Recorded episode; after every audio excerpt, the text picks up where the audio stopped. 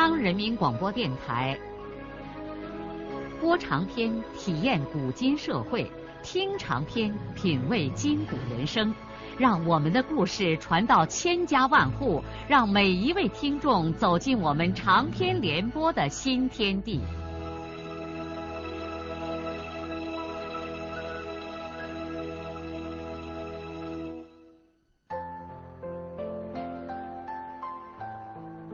听众朋友，请继续欣赏荣获茅盾文学奖的、由中国文联出版社出版的路遥的长篇小说《平凡的世界》，由李野墨演播。少平，他一只手捂着胸口，满头大汗的出了宿舍，弓着腰爬上一道土坡，穿过铁道向矿医医院走去。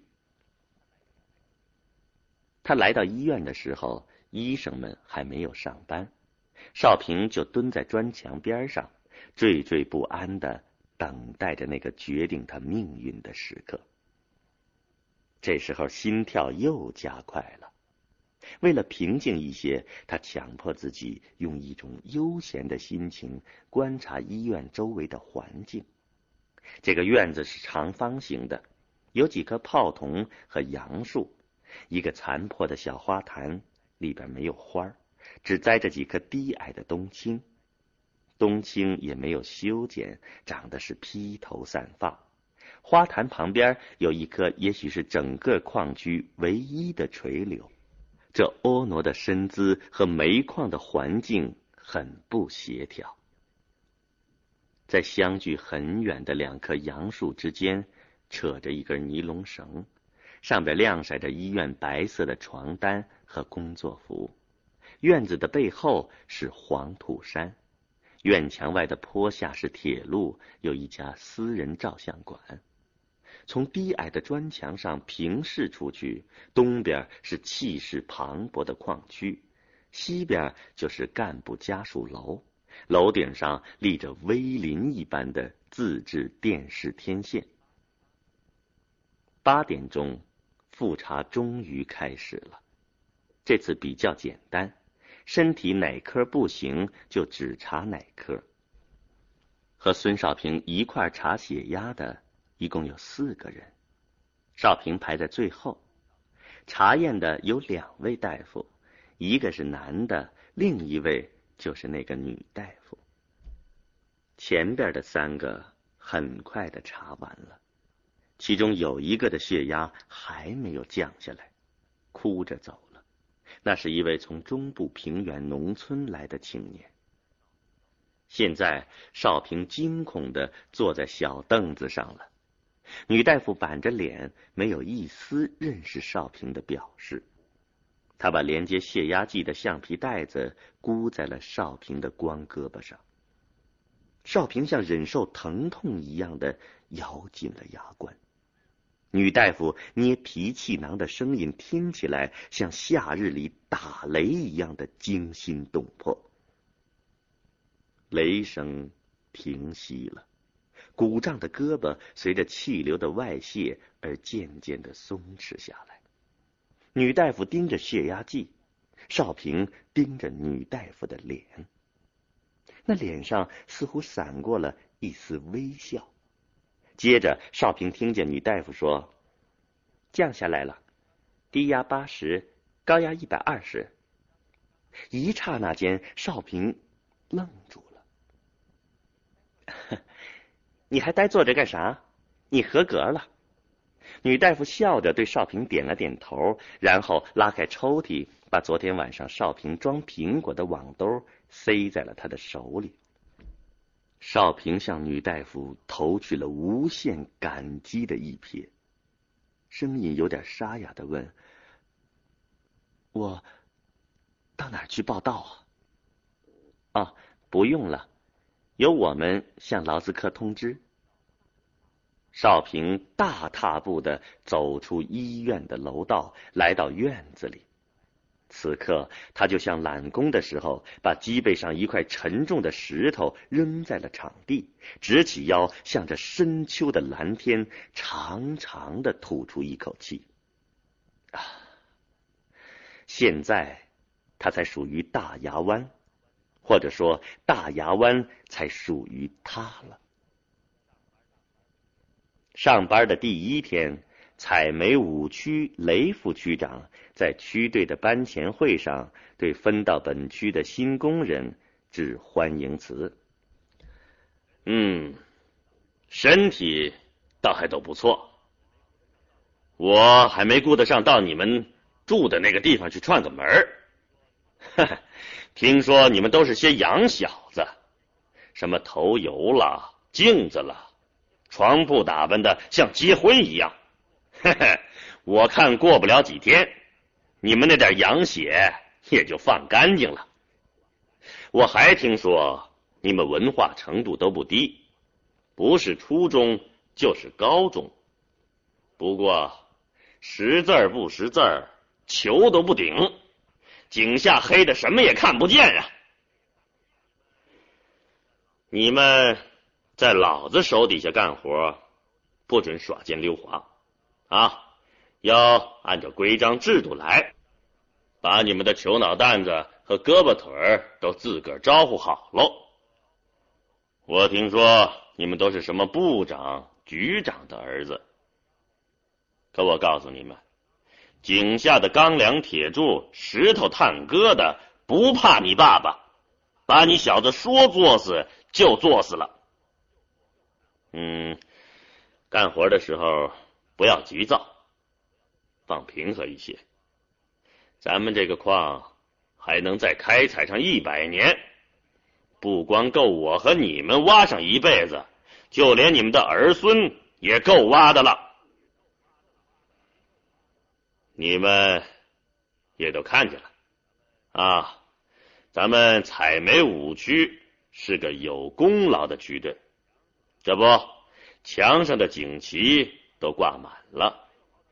其实还有好几块呢，也不知道是这些哪个龟孙子拿回去叫老婆做了枕头。那可都是好绸缎呐。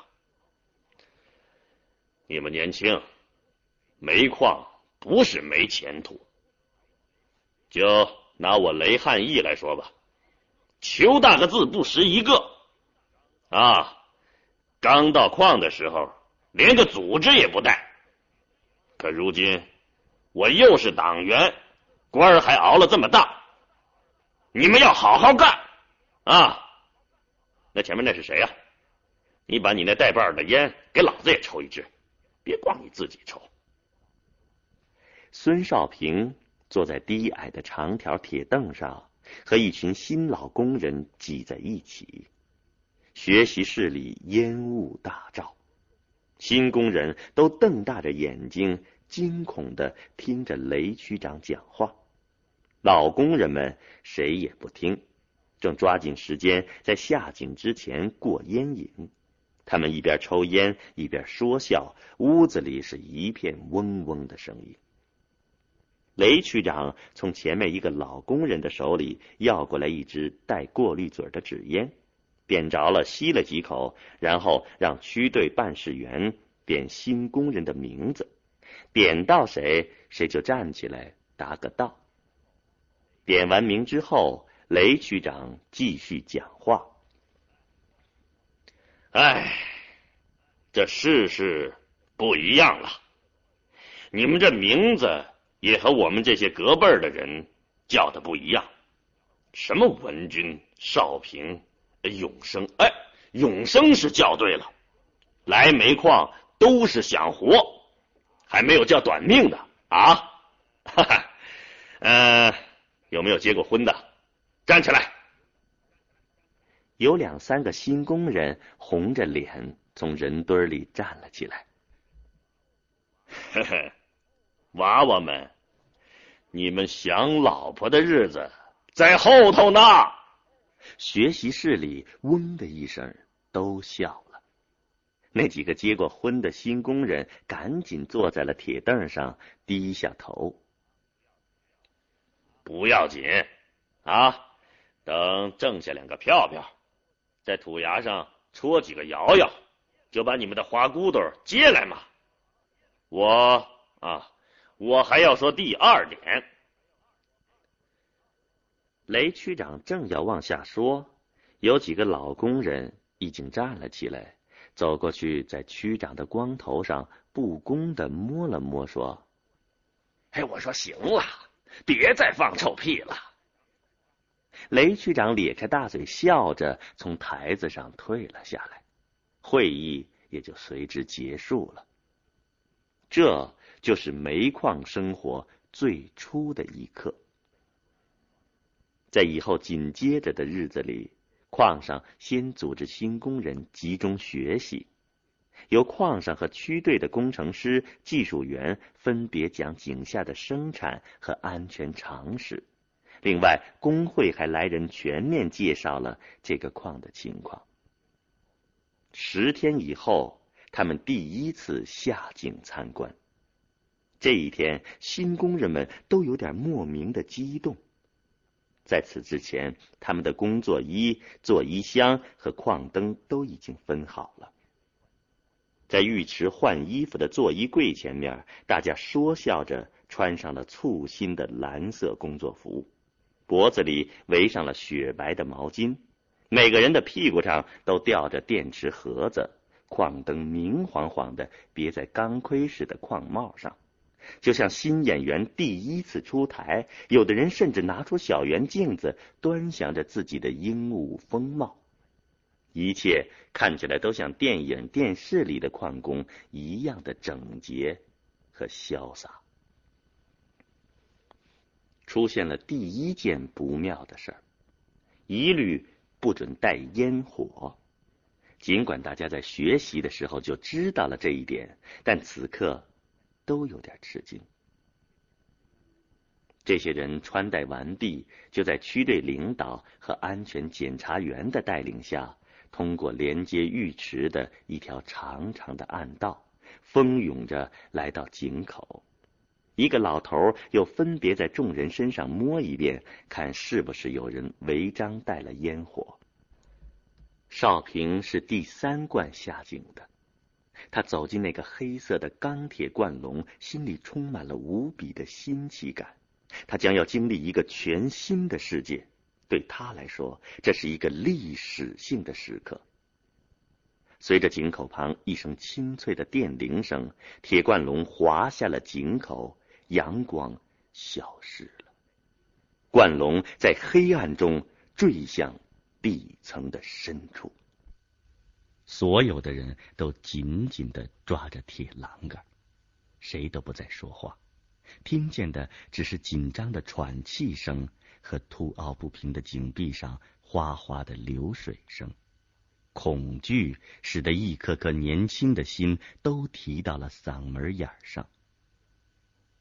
一分多钟以后，冠龙才慢慢的落在了井底。难以想象的景象立刻展现在他们的面前：灯火、铁轨、矿车、管道、线路、材料、房屋，各种声音和回响都纷乱的混搅在一起，一个令人眼花缭乱、不可思议的世界。所有来到井下的新工人，一个个都静无声息。每个人的心情都是复杂的，他们知道，这就是他们将要长年累月工作的地方。一旦身临其境，他们才知道一切都不是幻想中的，真正严峻的还在前面。他们即刻被带进了大巷道，沿着铁轨向没有尽头的远处走去。地上尽是污水泥浆。不时有人马怕摔倒，不知道什么地方传来了一股屎尿的臭味。走出长长的一段路之后，巷道里已经没有了灯光。安检员从岩壁上用肩膀连接扛开了两扇沉重的封门，把他们带进了另一个拐巷。一片寂静，一片黑暗。只有各自头上矿灯的一星豆光，勉强照出脚下的路。这完全像远离人世间的另一个世界。美国宇航员阿姆斯特朗第一脚跨上月球的时候，想必他的感受也莫过如此吧。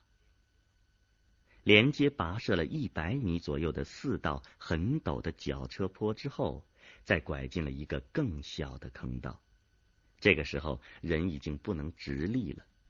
各种钢梁铁柱横七竖八的支撑着煤壁顶棚，不时有沙沙的岩土煤渣从头顶上漏下来，整个大地似乎都摇摇欲坠。这个时候，所有行进中的新工人都不由惊恐的互相拉起了手，或者一个牵着另一个的衣角。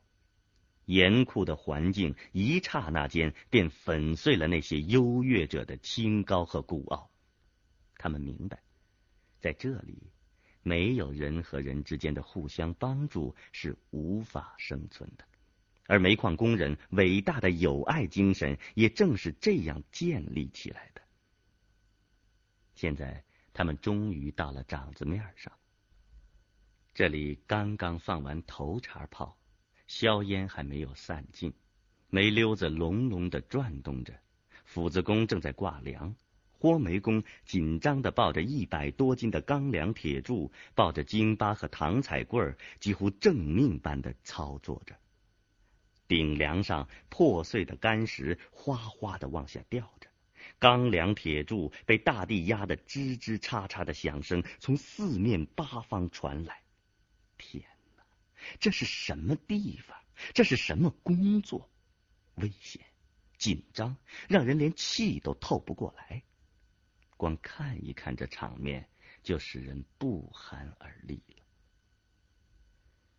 新工人们一个个狼狈不堪，四肢着地的爬过柱林横立的掌子面许多人丢盔撂甲，矿帽不时碰落在煤堆中。慌乱的半天都找不着。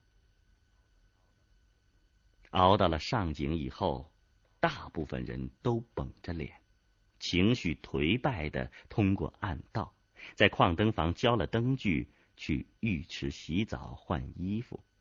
那身刚才还干干净净的工作衣，现在却像从垃圾堆里捡出来的一样，白净的脸庞都变成了骨细里的包公。尽管这次参观弄得众人心绪纷乱，但这对他们是必要的。他们应该尽早知道，这就是煤矿。这里需要的是吃苦耐劳、勇敢和无畏的牺牲精神。这不是弱者的职业，要的是吃钢咬铁的男子汉。回到宿舍以后，少平看见。那些一直咋咋呼呼的干部子弟们，此刻都变得随和了起来。有些人开始给少平递上了纸烟。两个钟头的井下生活，就击碎了横在贫富者之间的那堵大墙。大部分人直到现在还都脸色苍白。有个可怜的家伙已经趴在段子背上哭开了。在正式下井之前，全矿招收的新工人当中跑了二十多个，少平的宿舍里也跑了一个，但是大部分人没有跑。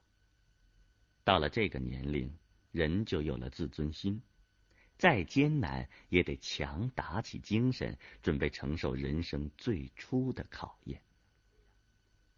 下井干活这一天。在区队例行的班前会上，少平意外的和那天晚上给了他半瓶醋的王师傅坐在了一条铁凳上。现在少平知道，王师傅叫王世才，是全区出名的斧子工，采煤一班的班长。而更巧的是，少平恰巧就分在了一班，而且就给王四当徒弟。这使少平异常的高兴。他不仅仅和王四已经熟识，而且知道王四是个很好的人。一个新工人初到井下干活，遇上个好师傅是很重要的呀。可是跟王四的另一个徒弟却是一个粗鲁不堪的家伙。这家伙叫安锁子，是前几天招收的工人，因此在少平的面前也能算个老资格。在掌子面上，每班都有七八个煤茬斧子工就是茬长，一般两个豁煤工跟一个斧子工。每当一茬炮放完，就要赶紧挂茬支棚，这是千钧一发的时刻，动作要闪电般快。否则引起冒顶，后果是不堪设想的。这个时候，通常都是班长一声呼喊，人们就从回风巷里冲进了掌子面。头上的干石岩土哗哗的跌落着，斧子工抱起沉重的钢梁，迅速的挂在旧茬上。同时，豁煤工向手术室给主刀大夫递器械的护士，紧张而飞快的把绷平的京巴和唐彩棍递给师傅，还要腾出手见缝插针的刨开煤堆，寻找底板，栽起钢柱，升起柱心扣住梁茬以便让师傅在最短的时间里把柱子啪一斧子锁住。所有这一切。都在紧张而无声的进行，气氛的确像抢救垂危病人的手术室。不同的是，他们手中的器械都在一百斤以上。更困难的是，在这密匝匝、乱糟糟的梁柱煤堆下面，危险的、暗藏杀机的煤溜子还在疯狂的转动着。在紧张、快速而沉重的劳动中，人们在低矮的巷道里连腰都直不起来，东倒西歪的倒腾一百多斤重的钢铁家伙，大多都在身体失去平衡的状态下进行着，而且稍有不慎，踩在那残暴无情的溜子上，转瞬之间就会被拉扯成一堆肉泥。只有。将破碎的空棚架好，安全才有了保障。这个时候，茬长们一般都蹲下休息了，豁煤工这才操起大铁锨，把炸下来的煤往溜子上豁。一般三茬炮，每茬炮过后都要进行这样一番的拼命。一天天的时光就在这样紧张而繁重的劳动中缓缓的流过去。一般情况下，八小时是很难结束工作的，常常得干上十来个小时才能够上井。每当一茬炮过后，支架完顶棚，茬长们躺在黑暗中休息的时候，王世才不休息，总是操起铁锨帮助少平和安锁子豁煤。在井下，王世才很少说话。作为班长，他只是发出一些简短的命令，那声音是低沉的，也是不容违抗的。安锁子是个又高又粗的壮汉，劲儿很大，但是不很灵巧。作为老资格，虽说他也是个豁煤工，但是完全可以对少平指手画脚，而且不时恶作剧似的捉弄少平。比如他在什么地方拉了一泡屎，便哄着让少平去那个地方找个什么东西，结果让少平抓上两把屎，安锁子乐得露出两排白牙，是哈哈的大笑，众人也跟着大笑。在井下让你抓上两把屎，实在是算不了什么事情。假如安锁子捉弄的是王世才，王子会笑着把两手屎都抹在安锁子的脸上。但是少平只能默默的在煤墙上抹掉手上的屎。哦